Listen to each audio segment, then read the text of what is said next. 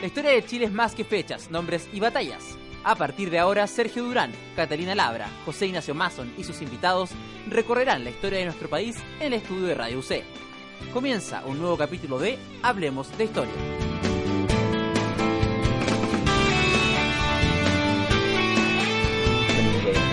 ideas que suenan bien. Este capítulo de Hablemos de Historia. Cada semana conversamos con historiadores nacionales, algunos internacionales también han pasado por acá, y hoy no es la excepción. Me acompaña en la conducción el señor Sergio Urán. ¿Cómo está Sergio? Hola José Ignacio, muy bien, ¿y tú? Listo y dispuesto a conversar con invitada en el día de hoy y otro tema para el día de hoy.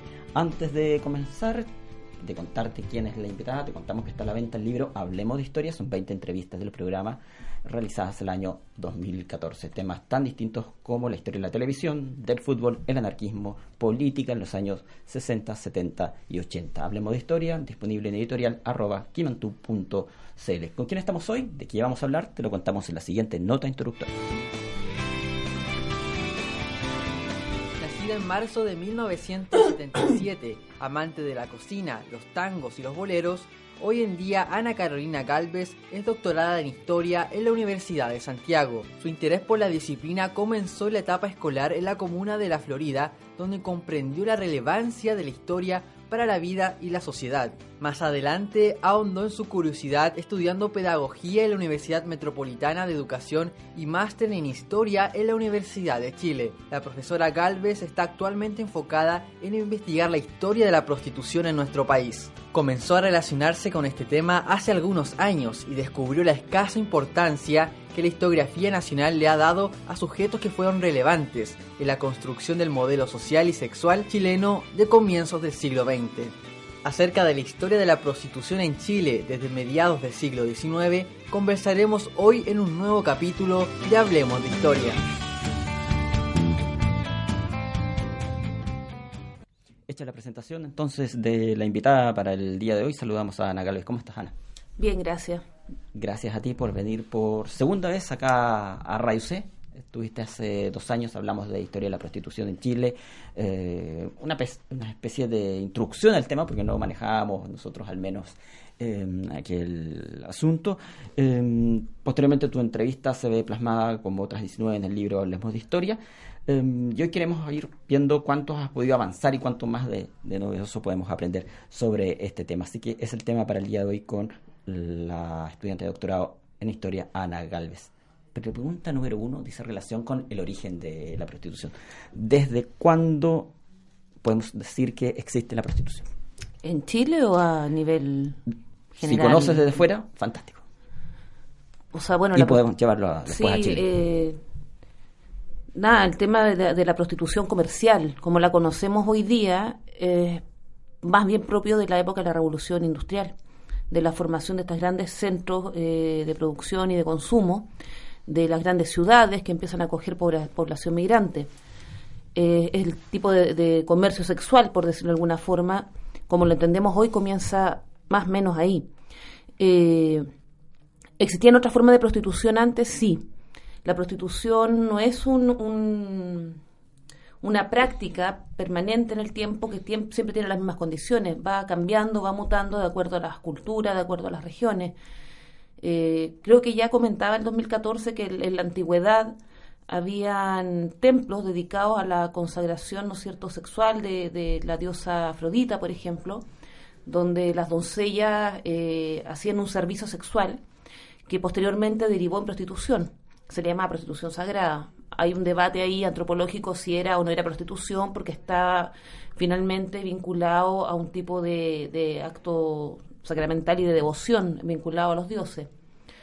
Eh, en la Edad Media hay un autor francés que se llama Jacques Rissoud, eh, nos, nos, habla también cómo funcionaba la prostitución en la Edad Media, las casas de prostitución, de dónde viene la palabra ramera, por ejemplo, que eran mujeres que colgaban ramas en las puertas de sus casas, simulando que eran ramadas o centro de diversión, pero en realidad eran prostitutas, y cómo en la Edad Media ya se comienza a reglamentar el tema de la prostitución, eh, pero la prostitución así asilada en burdeles, como la que estudio yo a comienzo del siglo XX en Chile, es propio de procesos de industrialización, de urbanización de las ciudades, especialmente en América Latina. Eh, y en el caso de Chile, especialmente en el proceso de, de modernización ya de fines del siglo XIX, comienzo del siglo XX, cuando las ciudades comienzan a crecer y comienzan a explotar en población.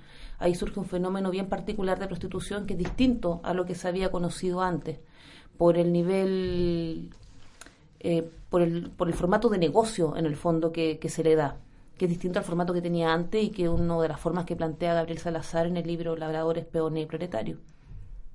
¿Y cuál, cuál, es la diferencia? La diferencia es que en sociedades más rurales, ya o menos urbanizadas, por decirlo de alguna forma, la prostitución está más bien vinculada a formas de subsistencia femenina, pero el pago no era en dinero, no era en moneda, no era en billete, por decirlo de alguna forma, sino que generalmente los hombres pagaban con especies, pagaban con regalos, con obsequios, y las mujeres tenían sus ranchos y en estos ranchos tenían eh, relaciones de hospitalidad con los hombres, más que relaciones como las que uno entiende en el burdel, donde las mujeres se preparan para la fiesta, para la remolienda, eh, donde se les cobra por el trago, etcétera. Acá las mujeres mantenían relaciones más bien cercanas o íntimas con algunos sujetos que las ayudaban por para su subsistencia a cambio de favores sexuales que ya les podían hacer. Mm, en el caso de América Latina, ¿desde cuándo podemos, eh, si es que hubiera que datar, por ejemplo, la práctica de la prostitución? En el caso de América Latina, bueno, yo he trabajado mucho el caso de Brasil y de Argentina, algo también de México estoy viendo ahora, pero datar, así como decir como las prostitutas de Babilonia, acá en América Latina la verdad es que lo desconozco, no sé si podríamos decir si en el periodo inca o precolombino existía prostitución. Eso yo no lo he investigado, eso habría que preguntárselo quizá a un antropólogo o a un historiador del de periodo precolombino. Pero de la prostitución comercial vinculada a relaciones capitalistas está, está netamente a mediados del siglo XIX y principio del siglo XX se comienza a desarrollar, principalmente por las migraciones que vienen de Europa, América y que llegan a la costa atlántica, que son Brasil, Uruguay y Argentina la llegada de, de, los inmigrantes que vienen escapando de las crisis económicas europeas, que vienen escapando de las guerras, etcétera, eh, provocan un, gran asentamiento femenino ya en estas ciudades, ciudades puertos generalmente, después se van distribuyendo, ¿no? Pero Rosario, Buenos Aires, Sao Paulo, Río de Janeiro, Montevideo, son ciudades que reciben gran número de inmigrantes y donde la inmigración se comienza a asociar con prostitución. Esto no quiere decir que todas las mujeres inmigrantes eran prostitutas, pero sí una parte de las mujeres que inmigraban lo hacían para eh, prostituirse en América, porque era, era un continente más visto como, muy rico. Argentina era visto como un país con mucha riqueza desde afuera. Esta distinción que hiciste eh, hace un momento entre una prostitución, digamos, premoderna, si se puede llamar así, rural, etcétera, y otra más bien ligada con la revolución industrial, ¿también la observas acá? ¿Se dan esas características en esta primera prostitución latinoamericana? Sí, claramente se observa. Si uno mira la prostitución, por ejemplo, en Argentina, uno de los casos más cercanos que tenemos, y bastante parecido al caso chileno, porque también es un país que reglamenta posteriormente la prostitución, antes de la reglamentación, eh, la prostitución podríamos decir que se ejercía de manera libre ¿sí? No había regulación alguna, eh, ni normativa municipal, ni legal, ni, legal a nivel general, ¿no es cierto?, a nivel de Estado, que regulara el meretricio. Eh, se ejercía, como yo les contaba, por mujeres nacionales, en este caso argentinas, mujeres locales, por decirlo de alguna forma, en sus propios ranchos, en sus propios hogares, ¿ya? Eh, pero como forma de subsistencia mucho más eh, vinculado a lo, a lo, cotidiano, a tener ropa, a tener, a tener comida, por los obsequios que le iban dando los hombres. Cuando comienzan a llegar las, las inmigrantes, no quiere decir que desaparezcan las prostitutas locales, ya, sino que el negocio se transforma y se instalan los burdeles y se comienza y las casas de remolienda ya como negocio además reglamentado desde las municipalidades. La prostitución es un negocio que tiene que ver con normativas municipales, es un tema municipal más que nacional. Y en Chile también ocurre de la misma forma. Las normativas que reglamentan la prostitución son municipales, no tiene que ver con leyes nacionales. Y en Argentina este caso es muy claro. En el barrio de Rosario, en la ciudad de Rosario, en 1914, si no recuerdo, 1917, es bien particular porque se crea un barrio prostibulario. O sea, se edifica un barrio con fines de ser un barrio para la prostitución, que es el barrio de Pichincha Este caso lo tiene muy bien documentado y investigado la doctora María Luisa Mújica, a quien aprovecho de saludar, una, una gran colega, muy generosa colega, que me recibió muy bien cuando estuve haciendo mi pasantía allá. Y bueno, el barrio de Pichincha se levanta con estas condiciones de negocio donde las casas que se levantan son edificadas ya con el objetivo de recibir prostíbulos. Es decir, tienen un salón de remolienda, tienen un salón de baile con piano, tienen una cantina, donde se remuele, remoler quiere decir beber, eh, jugar de repente nosotros juegos de azar, el baile, el canto, y luego al interior de la casa están las habitaciones, las piezas, las dependencias, donde las prostitutas van a tener finalmente las relaciones sexuales con los, con los clientes, o con los marchantes también, como les decían en la época. Eh, entonces, el modelo de negocio es distinto. Hay un regente, hay un administrador en el fondo del prostíbulo, hay una persona que administra el negocio, que no es necesariamente el dueño. ¿Ya? El dueño del negocio no es necesariamente quien administra, él pone a alguien que administre el negocio y que reparta las utilidades, controle el consumo de licor, controle cuánto, cuánto cobran las prostitutas, etcétera. Este tipo de reglamentación del que estás hablando ¿Por qué surge? Surge por una demanda de la población, por parte de tal vez de quejas de, la elite, y resulta extraño que quizás surja un reglamento para regular y no para prohibir la prostitución. ¿Hubo intenciones en Chile o en Latinoamérica de definitivamente prohibir? Sí, claro. El, el, reglamento surge, a mi juicio, y esta es una opinión personal que está basada en mi investigación, el, el reglamento municipal surge principalmente eh, porque la prostitución se transforma en un muy buen negocio. La prostitución es un negocio que mueve mucho dinero. Y el dinero que mueve principalmente no tiene que ver con el comercio sexual. El negocio tiene que ver con, con remoler, con la remolienda y con las cantinas que están al interior de los prostíbulos. Por tanto, eh, se empieza a cobrar patente de alcoholes, eh, se cobra impuestos ya a los prostíbulos, eh, y se comienza a controlar también a, las mujeres que estén al día con el carnet sanitario, todos estos controles sanitarios, que cuando no cumplen también se les multa. Y esa multa las cobran los inspectores municipales. Entonces, en el fondo, el prostíbulo comienza además a generar ingresos al erario fiscal, comienza a generar ingresos para las municipalidades. Es un tremendo negocio, se, eso yo creo que se percibe. Ahora, la reglamentación, sin embargo, se hace al, al alero de políticas higienistas que tienen que ver con el control sanitario de la población. El, reglamento en el fondo no dice explícitamente, estamos reglamentando porque estamos, nos dimos cuenta que la prostitución es un tremendo negocio y estamos perdiendo plata. Ya se reglamenta para controlar sanitariamente a las prostitutas, para controlar qué cosas, enfermedades venéreas, que en la época era la sífilis y la gonorrea, la, la principal pandemia en el fondo que afectaba a la población en Chile a pesar de que existían eh, medidas profilácticas, existían condones femeninos, existían condones masculinos, pero no se usaban porque la gente lo desconocía, porque no eran populares, porque no estaban masificados, porque no había una, una, cultura en el fondo de profilaxia o de autocuidado vinculado a estos dispositivos de, de, prevención. Volviendo a lo que señalaba al comienzo, eh, esta reglamentación, estoy pensando desde el punto de vista eh, económico, tributario, iba más bien a instituciones, negocios dedicadas a un fin en particular, como podía ser vender el alcohol, pero que por debajo, llamémoslo de esta forma, se dedicaba a este otro rubro que era la prostitución. No es que estuviese entonces, en impuesto interno en la boleta diciendo casa de prostitución. Sí. O era así tan abierta. Casa de prostitución, casa de tolerancia, ese era el concepto. De hecho, la municipalidad tenía una oficina que se llamaba Oficina de Casas de Tolerancia. Y ahí existían inspectores de casas de tolerancia. Estaba todo muy bien pensado. Eh, porque la prostitución al estar reglamentada no era ilegal. Lo que era en el fondo ilegal era vender alcohol sin patente, era ilegal tener prostitutas que no estuvieran inscritas en los registros sanitarios municipales, en el registro de mujeres públicas, ese era el registro. Pero claramente cuando pasaban los inspectores y se cobraban los, los impuestos, se cobraban las patentes, se cobraban como casas de tolerancia y las multas que se les pasaban eran las multas por no tener las patentes de alcohol, por lo que te he comentado. Eh, entonces se ganaba porque se cobraba por la patente y se ganaba también porque se cobraban multas cuando no había patente.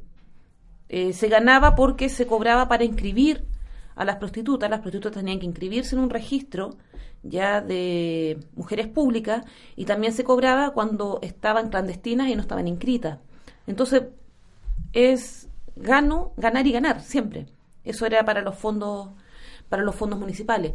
Ahora, eh, con respecto a eso, también los prostíbulos también generan bastante gasto. Ya, si uno comienza a mirar, o sea, la, historia siempre tiene matices, no es que los municipios se llenaban de plata, sino que además había una inversión importante porque tenían que pagar inspectores municipales, inspectores de casas de tolerancia, tenían que tener dispensarios médicos, que serían como los policlínicos de ahora, eran los dispensarios, para hacer los controles sanitarios a las prostitutas, tenían que pagar también médicos que iban una o dos veces a la semana a controlar a las asiladas, hacerle exámenes médicos para firmar la libreta de sanidad, ¿ya? Había, había dos formas, o, ellas podían ir al dispensario, iban siempre acompañadas del regente o regenta, administrador del prostíbulo, no salían solas a la calle, o el médico iba a hacer las visitas a las casas de tolerancia. Esas eran las dos modalidades, pero el médico cobraba. O sea, el médico, y eso lo pagaba el regente. ¿ya? La visita a domicilio se pagaba aparte.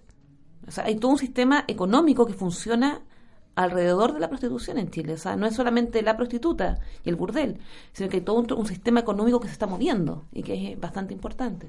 ¿Se tiene alguna cifra de cuántas prostitutas aproximadamente había en esa época, por ejemplo, en Santiago? Y también importante sería señalar de dónde venían, de estratos sociales, por ejemplo. Cifras exactas no existen porque no había un, control tan riguroso ni ordenado con respecto a, la prostitución en ese periodo y porque los registros de la Oficina de Casa Tolerancia no están. Ya, yo por lo menos que he dado vuelta a los archivos, no he encontrado registros oficiales. Si hay registros, si hay información de médicos. Eh, del doctor Luis Prunés, que era un médico dermatólogo que investigaba la sífilis en Chile y por tanto trabajaba mucho con prostitución del doctor Ramón Estaforelli, que era el discípulo de Prunes, que continúa sus investigaciones. Y claro, hay estimaciones que son variadas, porque por un lado, eh, Prunes dice tenemos alrededor de 3.000 prostitutas en Santiago, ya contando clandestinas y asiladas. Asiladas se le llamaba a las que estaban, vivían en los burdeles y supuestamente estaban inscritas, las legales, por decirlo de alguna forma entre asilada y en clandestina. Se supone que el 50% aproximadamente eran reglamentadas y el otro 50% era clandestina. Pero son supuestos. Esto, esto es para el año 1920. Para el año 1908, que hay un caso judicial que estoy trabajando ahora, el, eh, el jefe de la oficina de sanitaria de Santiago dice que a la fecha él tiene más o menos registradas más o menos 600 prostitutas en la ciudad de Santiago pero en los registros desde 1896 hasta 1908, él tiene inscritas alrededor de 4.000 mujeres. ¿Qué pasa? No es que haya 4.000 prostitutas pululando en Santiago, sino que las mujeres que se dedican a la prostitución entran y salen de la prostitución. ¿ya? O sea, durante un año son prostitutas, al año siguiente son sirvientas, después vuelven a la prostitución, después son lavandera. Es decir, hay una flexibilidad laboral, por decirlo de alguna forma, donde la prostitución no es una carrera vitalicia, que es lo que uno siempre cree, que la que se inicia la prostitución muere siendo prostituta. Ahora, ¿quiénes son estas mujeres? Estas mujeres, de acuerdo a los archivos que he estado revisando, en el caso de Chile son nacionales, son mujeres locales, son chilenas, ya a diferencia de los casos argentinos, uruguayos, brasileños, donde uno encuentra bastante inmigrante, no son la mayoría las inmigrantes, eso también es una construcción de, una representación respecto de la prostitución en la costa atlántica.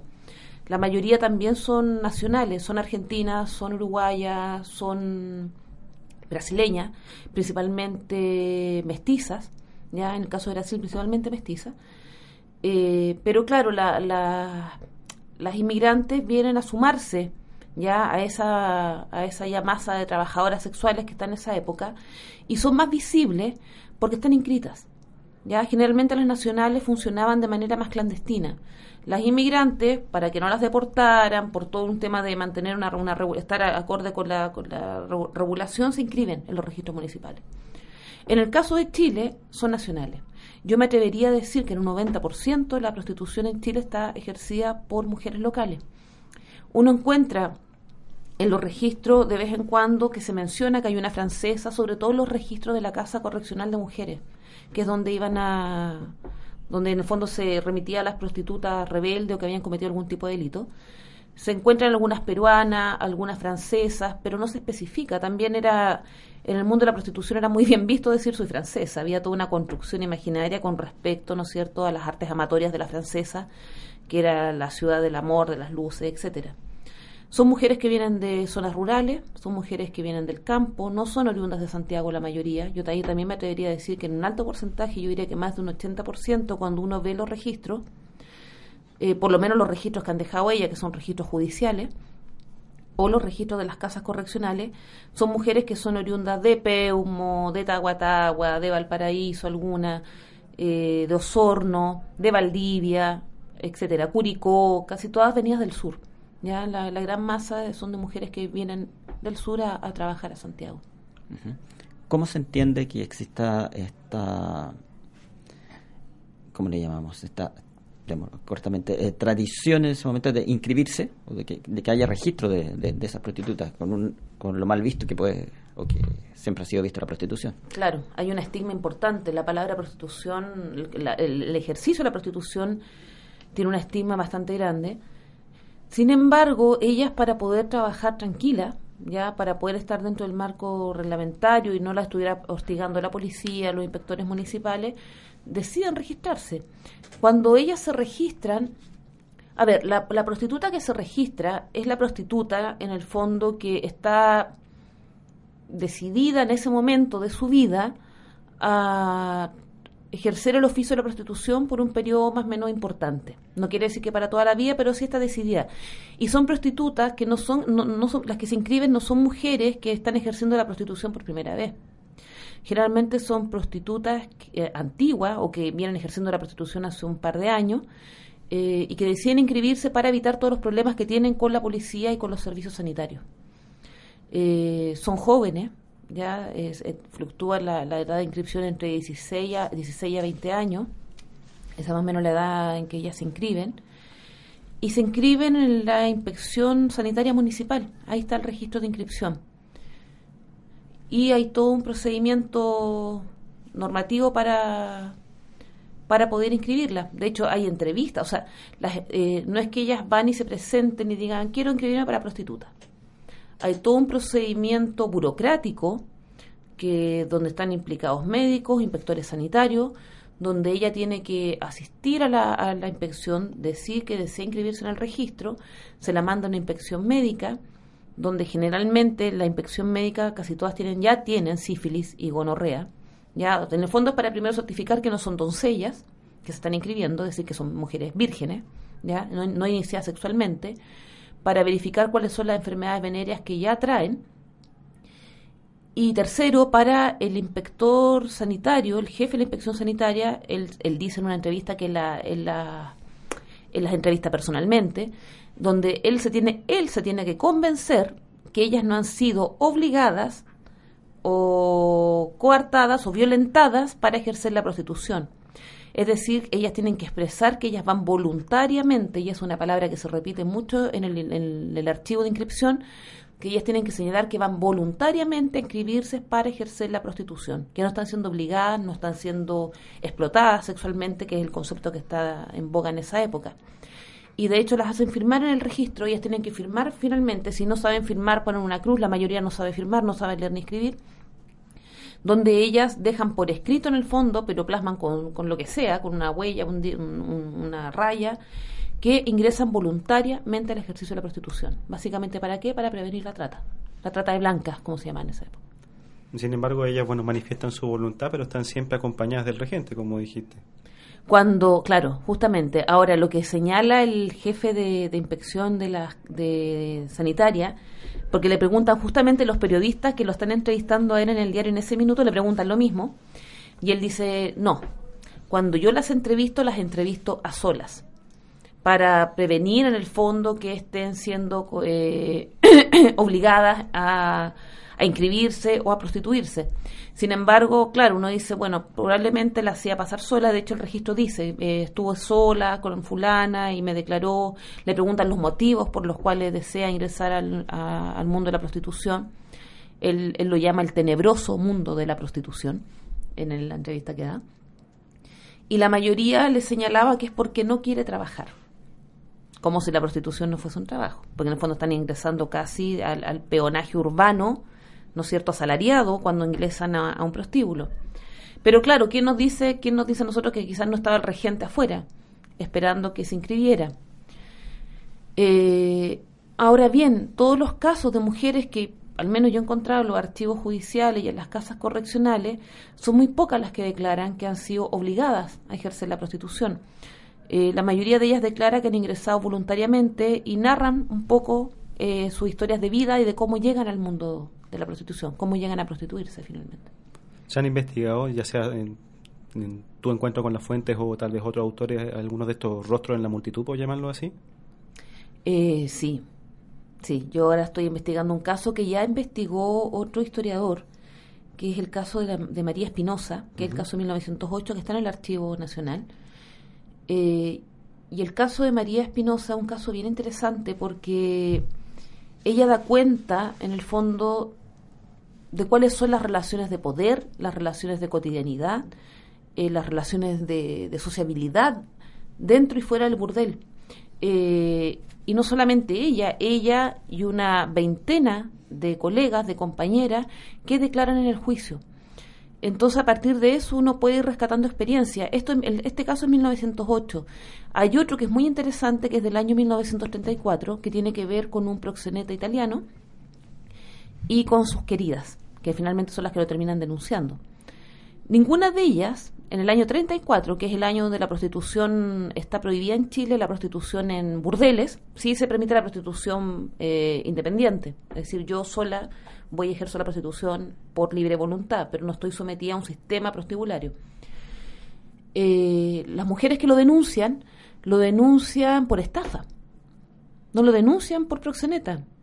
Ellas no se sienten prostituidas. O sea, ellas asumen que tienen un negocio donde ambos, ambas partes son socios y ellas fueron estafadas. Eh, porque él vende los muebles que han comprado con el dinero que han recaudado ambos, porque les vende las joyas, porque le dieron dinero para comprar una propiedad y luego él no les devuelve, no les reintegra ese dinero, se separa de ella, en el fondo termina la relación y no les reintegra el dinero que ellas pusieron para la casa, etcétera. Entonces eso nos habla de relaciones comerciales que tienen que ver más con sociedades más que con relaciones de explotación. Sin embargo, el tipo finalmente es expulsado de Chile, se le aplica la ley de residencia y se decreta expulsión del país por trata de blanca. Estás escuchando Radio Seides, que suenan bien, otro capítulo Hablemos de Historia. Hoy nos acompaña la historiadora Ana Galvez para hablar sobre prostitución en Chile siglo XX, también algo de prostitución en Latinoamérica. Nos vamos a ir a un corte, te recuerdo que está a la venta el libro Hablemos de Historia, son 20 entrevistas a historiadores nacionales, temas tan diversos como televisión, política, marginalidad, entre otros. Vamos a un corte, pero antes te dejamos con nuestra sección Gente con Historia. Nacido en 1883 en Chillán, Luis Prúñez Ricetti se recibió de médico cirujano en la Universidad de Chile en 1908 con la tesis Sífilis maligna y precoz. En el primer Congreso Nacional de Medicina se había señalado que la sífilis ocupa el tercer lugar como causa de muerte repentina en Chile. En 1948 visitó la isla de Pascua para estudiar la lepra, examinando a casi toda la población para ese entonces que era de 706 habitantes con 21 leprosos aislados. Fue residente en el Hospital San José, médico jefe del Hospital San Luis y médico residente en el Hospital San Vicente de Paul y jefe de clínica y policlínica de la Cátedra de Dermatología y Sifilografía. Alcanzó la jerarquía de profesor extraordinario de la Facultad de Medicina con la tesis sobre la prostitución el neoabolicionismo ante el Código Sanitario de Chile. Pruñas también fue ministro de Salubridad en la segunda administración del presidente Arturo Alessandri Palma. En 1957 fue distinguido como miembro honorario de la Sociedad de Dermatología de Chile. Su espíritu republicano y cívico se refleja en un aviso que colocó en la ventana de su oficina que decía, no atiendo a los enemigos de las leyes. El doctor Luis Pruñas falleció en Santiago en el año 1970.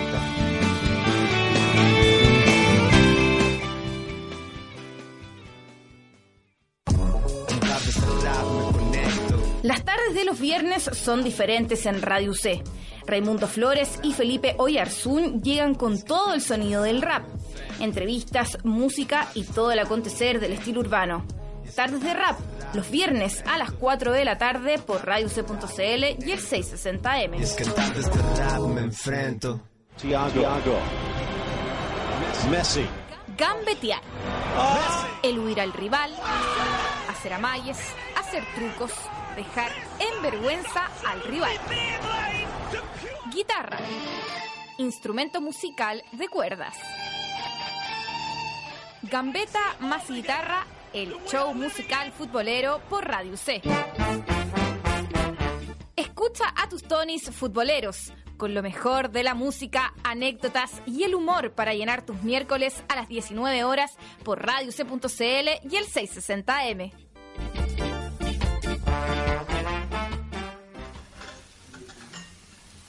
Oye, Vidal, está rico el asadito. Menos mal no tenemos partido pronto. ¿O sí? ¿Dando jugo? Que no te expulsen de saber todo acerca de actualidad deportiva, a manos de nuestros expertos en la cancha de Radio C. Lunes, martes y miércoles a las 19 horas por radioc.cl y el 660 AM. No fue culpa mía, yo estoy bien, mi familia está bien y gracias por todo.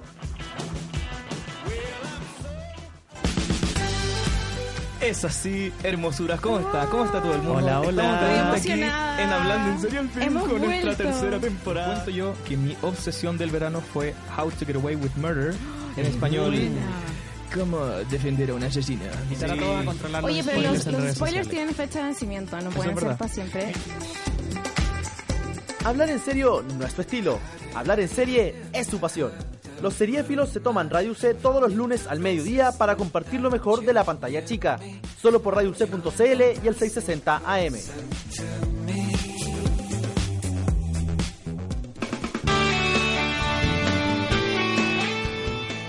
Hemos vuelto a Radio C, ideas que suenan bien, otro capítulo de Hablemos de Historia. Hoy hablamos sobre historia de la prostitución, Chile, Latinoamérica, siglo XX. La historiadora Ana Galvez está con nosotros. Ella estuvo hace dos años atrás, hablamos ahí también de prostitución, siglo XIX. Su entrevista, esa entrevista está plasmada en el libro Hablemos de Historia que puedes conseguir en editorial Kimantú. Son 20 entrevistas a historiadores nacionales. El libro se llama Hablemos de Historia.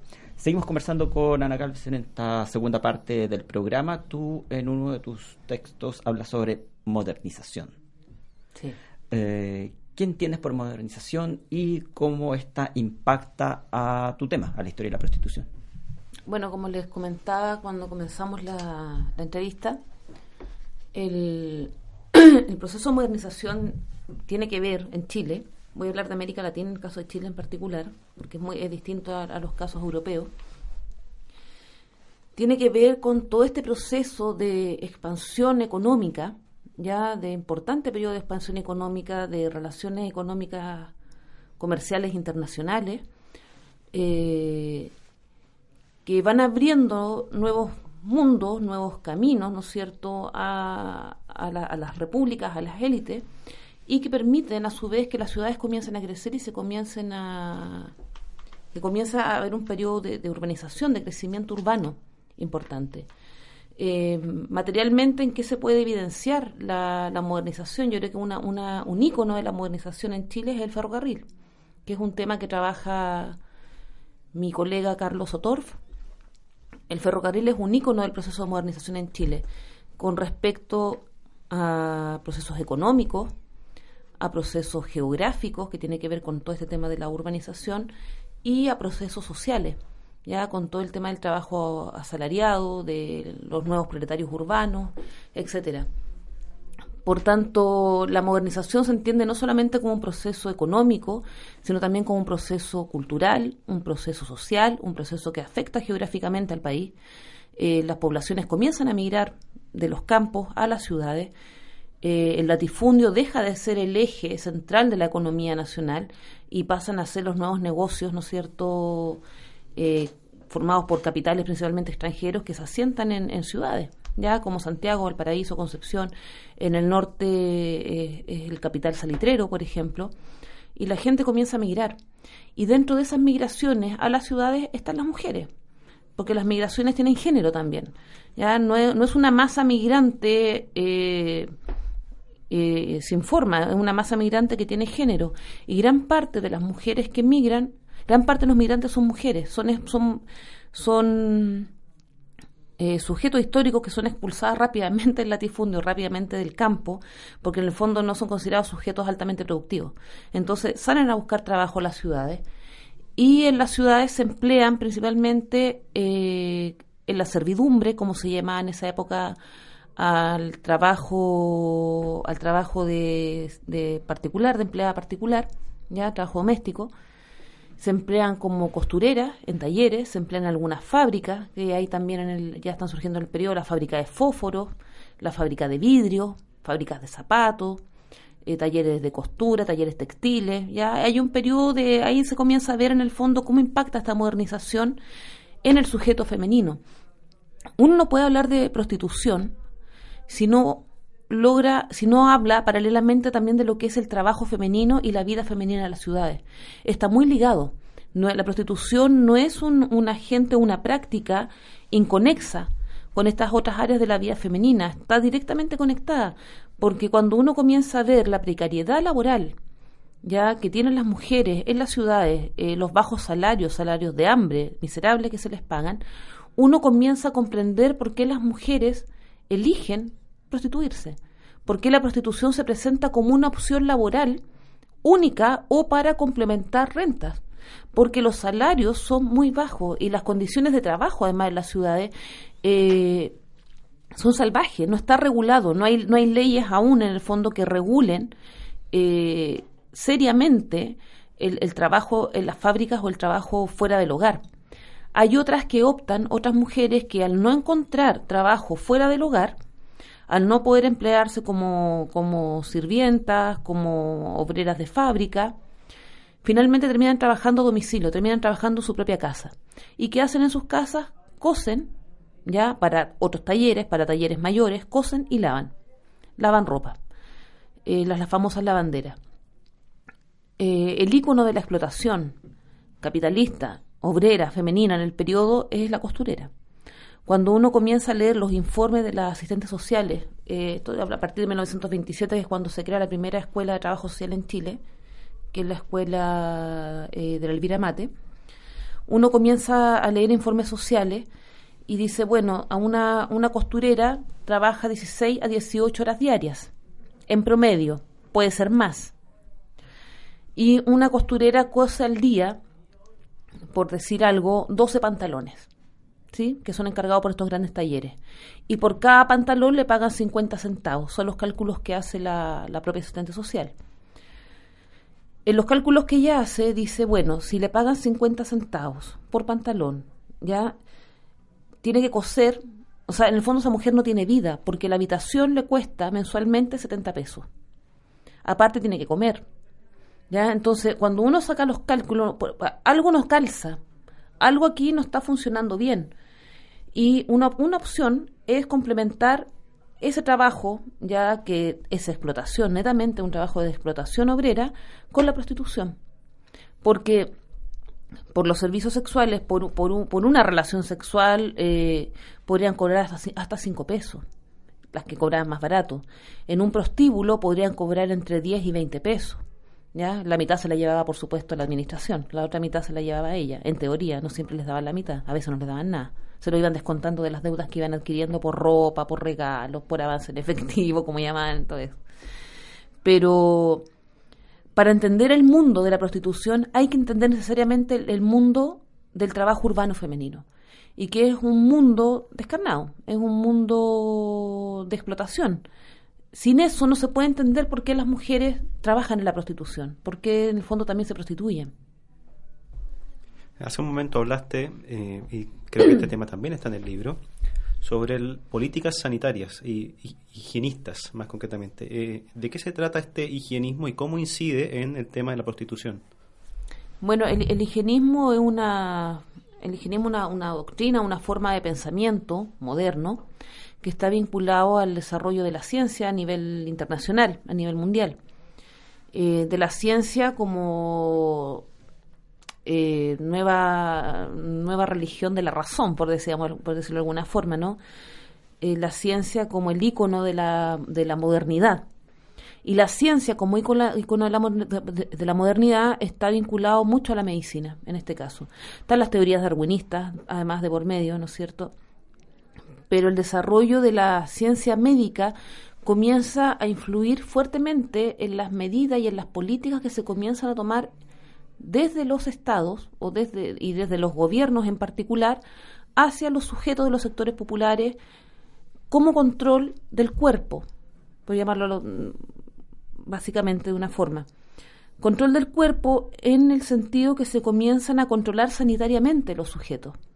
Se comienza a controlar lo que comen, se comienza a controlar eh, los hábitos de higiene, ya se comienza a introducir fuertemente la, la- la profilaxis social, como se llamaba en esa época, para prevenir a la gente de enfermedades como la tuberculosis, el cólera, que eran las grandes pandemias que azotaban a, a Chile, eh, el tifus. Entonces se comienza a controlar lo que come, cómo lo come, cómo lo cocina, ya cómo en el fondo se protege o se previene al cuerpo de la enfermedad.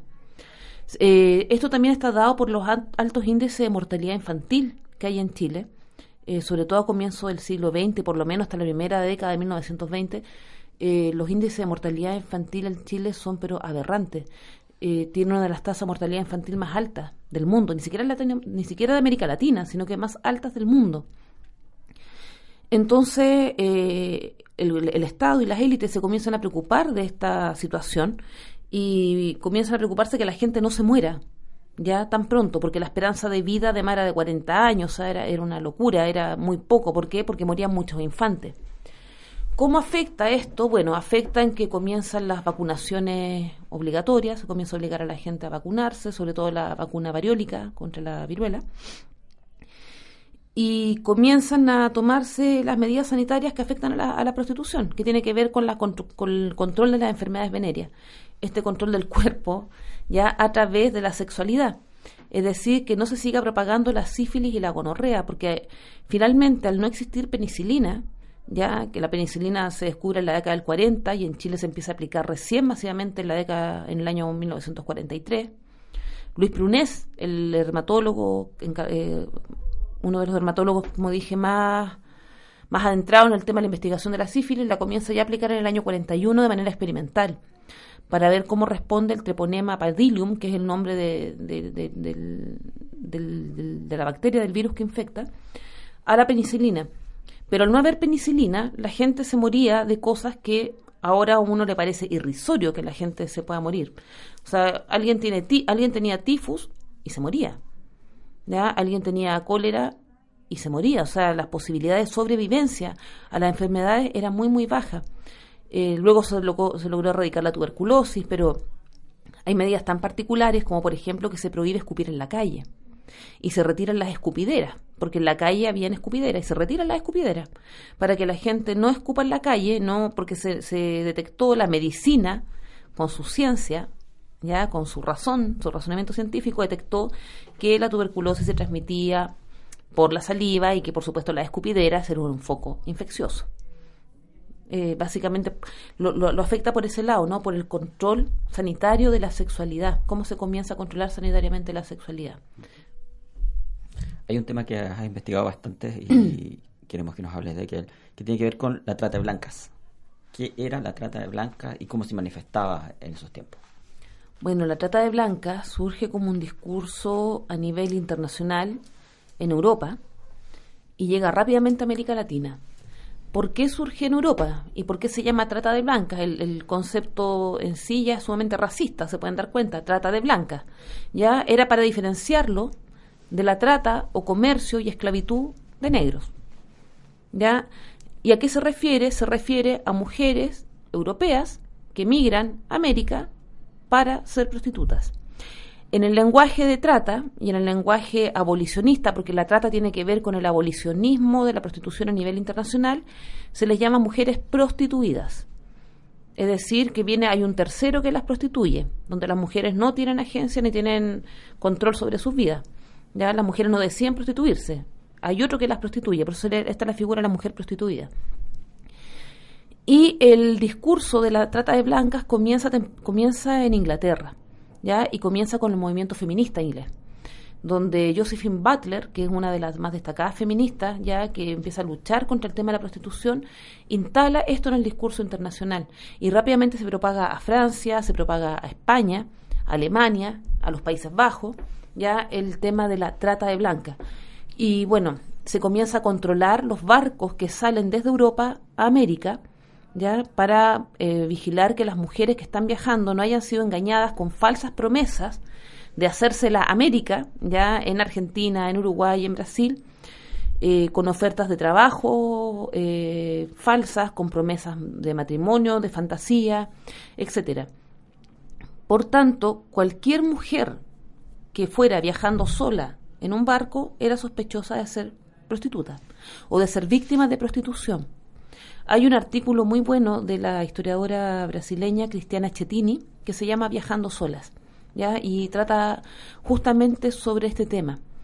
Eh, bueno, y se, y se crea un comité internacional de protección ya de las mujeres víctimas de trata, de prostitución y trata, que está orquestado por Inglaterra, Francia, Alemania, eh, y básicamente para prevenir que mujeres europeas se vengan a prostituir a América.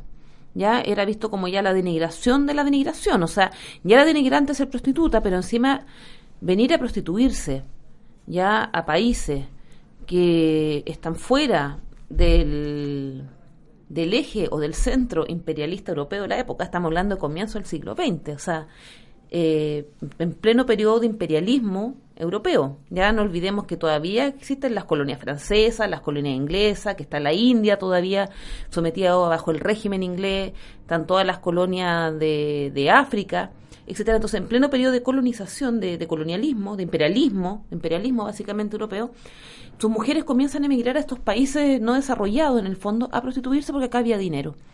Y eso es lo que se quiere prevenir. Y los comités funcionan tanto en los puertos de salida de Italia, eh, de Italia, Inglaterra, Ro- eh, España, etcétera, como en los puertos de llegada. Ya hay en Buenos Aires se crea, hay un comité también de recepción de inmigrantes y hay un comité de prevención de trata de blancas que recibe a las mujeres y les hace todo un cuestionario y una interrogación cuando llegan, a qué van, con quién van, quién las trajo, por qué vienen, etcétera, para prevenir que fueran prostituidas. Y las que no saben responder o dan respuestas erráticas son llevadas a un hogar, en el fondo, de, de- protección de, de mujeres, ya para conseguirles trabajo, para lograr ubicarlas en una profesión, un oficio decente, como ellos le llamaban. Lo curioso de todo este tema, como yo ya les he narrado, está todo vinculado a la migración internacional, desde Europa a América. A pesar de ello, el tema de la trata llega fuertemente a Chile. El discurso de trata pega en Chile, por decirlo de alguna forma. Y los médicos higienistas se hacen rápidamente partidarios ya del movimiento eh, contra la trata internacional de mujeres y la esclavitud sexual. Ahora uno dice, ¿cuáles eran los niveles de migración femenina internacional a Chile y que además vinieran a prostituirse por estas redes? Porque estamos hablando además que en la construcción imaginaria son redes mafiosas muy grandes y muy poderosas de prostitución que mueven a estas mujeres a nivel internacional. Ese es el discurso. Ya no son sujetos aislados, sino que se responde a, redes organizadas de mafias internacionales que prostituyen a mujeres. Bueno, eh, ¿cómo llega este discurso a Chile? Llega por los médicos. Ya ni siquiera, yo no he encontrado ni siquiera que llegue por las feministas, como ocurrió en Inglaterra. Llega por los médicos porque la, mayoría de los médicos que se están manifestando en este periodo son abolicionistas. ¿ya? y están en contra de la reglamentación de la prostitución, de la reglamentación del vicio. Entonces traen este discurso a Chile que rápidamente se empodera y se posiciona ya de- del- del discurso local y se comienza a perseguir o a criminalizar situaciones, conductas y relaciones que antes no estaban penalizadas ni criminalizadas, ¿ya? Y cualquier acto o cualquier relación entre prostituta y rufiano, prostituta y proxeneta, se comienza a, a interpretar o reinterpretar a nivel local como trata. La trata a nivel internacional tiene un montón de requisitos legales, por decirlo de alguna forma, que están plasmados en los tratados internacionales que se firman en Francia, en París y posteriormente en Ginebra, ya y que tiene que ver con la Liga de Naciones. La Liga de Naciones toma este concierto internacional, lo organiza y se comienzan a firmar convenciones internacionales para prevenir, para prohibir la trata de blancas, la explotación sexual de mujeres y niños, etcétera. Y Chile los ratifica todos. Chile ratifica todos sus acuerdos. Por tanto, pero el discurso de trata en el fondo en Chile es difícil de implementar tal como está estipulado en las convenciones internacionales, porque no tenemos ya eh, inmigrantes, una gran masa de inmigrantes europeas que vengan a prostituirse a Chile, y tampoco encontramos eh, redes o grandes redes o mafias de prostitución en Chile. Entonces, ¿qué hace? Se toma el discurso de la trata y se, se redacúa eh, a la realidad local. Se, se toma, se moldea, se flexibiliza y se, y se dice, toda relación, en el fondo, ¿qué es, cuál, qué es lo que empieza a operar? ¿Cuál discurso que empieza a operar? Toda relación entre una prostituta y un hombre que actúe como proxeneta rufián es una relación de trata y explotación. Aunque en realidad no lo fuera o ellas no lo sintieran de esa forma, aunque ellas se sintieran parte de una sociedad. Eh, a nivel discursivo se comienza a criminalizar conductas que antes no estaban criminalizadas. Eh, hay otro discurso que me, me imagino eh, presenta características distintas al que nos están mencionando, que debe ser el de la eh, Iglesia Católica. ¿Cuál es la visión que tiene esta institución respecto de la prostitución? Bueno, la visión de la, de la Iglesia Católica, por supuesto, es completamente contraria. La visión de la Iglesia Católica es una visión con más bien conservadora y tiene que ver con la prostituta como mujer caída o mujer víctima. ¿ya? Esa es la visión de la Iglesia. Para la, la Iglesia Católica, las mujeres no se prostituyen porque vean en la prostitución una opción económica y laboral mucho mejor remunerada que otras, sino que la mujer se prostituye porque ha sido víctima de engaños, de seducciones, etcétera, y por ser un ser emocionalmente débil, está propensa a caer en la prostitución mediante estos engaños.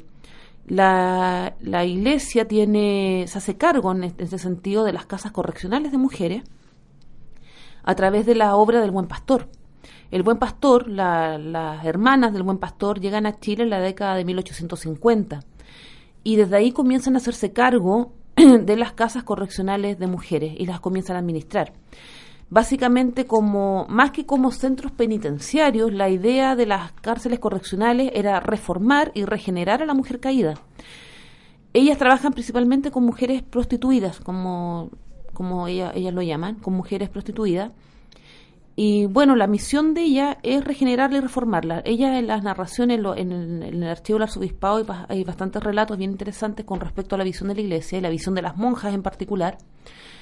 Eh, la idea es hacer estas mujeres, es hacer estas mujeres, ¿no es cierto?, eh, buenas siervas de Dios en el fondo. Son mujeres que ellas, las monjas se impresionan mucho porque son mujeres que nunca han comulgado, que no tienen los sacramentos, mujeres que nunca se han confesado.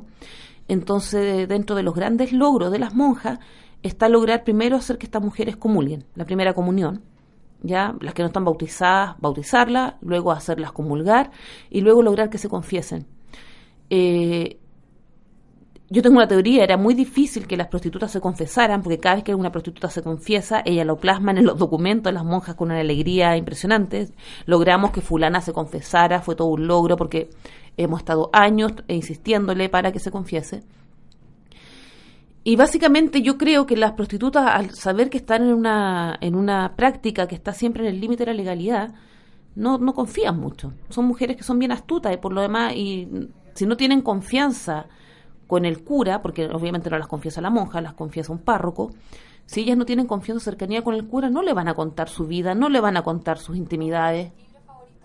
Tiene que existir un, un rapport, como dicen los antropólogos, que se demora tiempo en establecer. Y cuando se logra establecer y, la- y las prostitutas se logran confesar, las monjas se presentan, pero divinamente encantadas con este proceso de transformación en el fondo de las mujeres caídas. Estás escuchando Radio C, Ideas que Suenan Bien, otro capítulo de Hablemos de Historias. Recuerda que puedes seguirnos en Twitter, también en Facebook y desde ahí el enlace a la descarga de todos los capítulos anteriores. Son más de 80 y se pueden descargar de manera gratuita. Estamos hoy conversando con Ana Galvez. Vamos a hacer un corte con nuestra sección Mi libro favorito.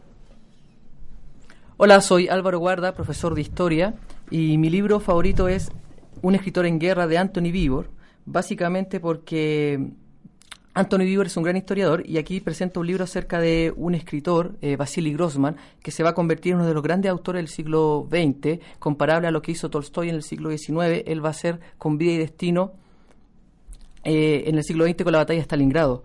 No hay otro autor que haya visto la guerra en la parte del este como lo hizo él. Hace las descripciones más penetrantes de cómo se desarrolló la guerra, lo que él va a denominar la verdad despiadada de la guerra. Eh, hay testimonios conmovedores desde los altos oficiales hasta los soldados rasos.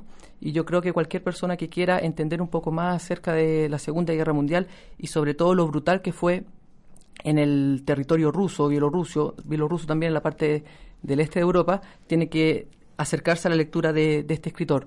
Por otro lado, también va a ser una de las primeras personas que observa los campos de concentración. Tiene un relato que se llama El infierno de Treblinka, donde de una manera narrativa, literaria, nos puede mostrar la crudeza de lo que tuvieron que vivir los judíos y otras personas en los campos de exterminio nazi.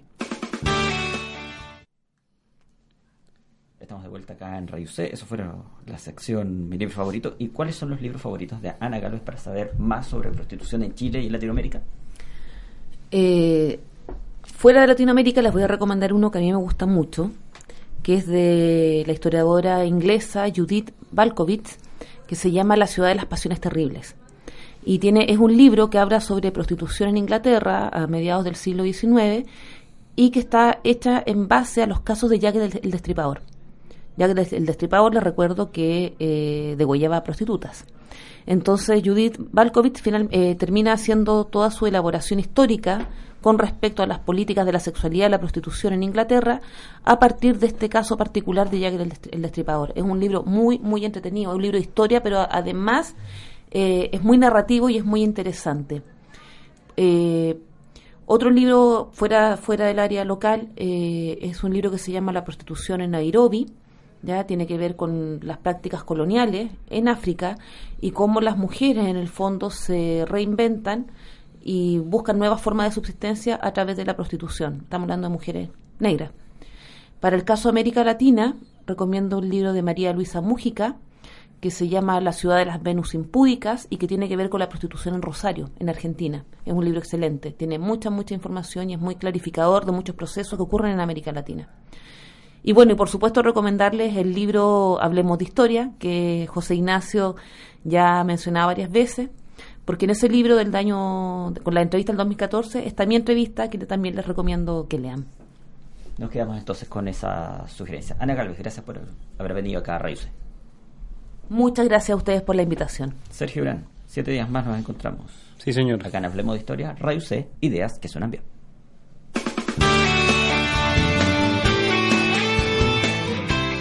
Ahora ya sabes del comienzo de la televisión, de la intensidad de las protestas ochenteras, del por qué se hizo una reforma en el campo chileno y mucho más. Porque la historia de Chile es más que fechas, nombres y batallas. José Tomás Labarca, Sergio Durán, José Ignacio Mason y sus invitados hicieron un recorrido por la historia del Chile reciente. Te esperamos nuevamente la próxima semana en otro capítulo de Hablemos de Historia, en radioc.cl, ideas que suenan bien.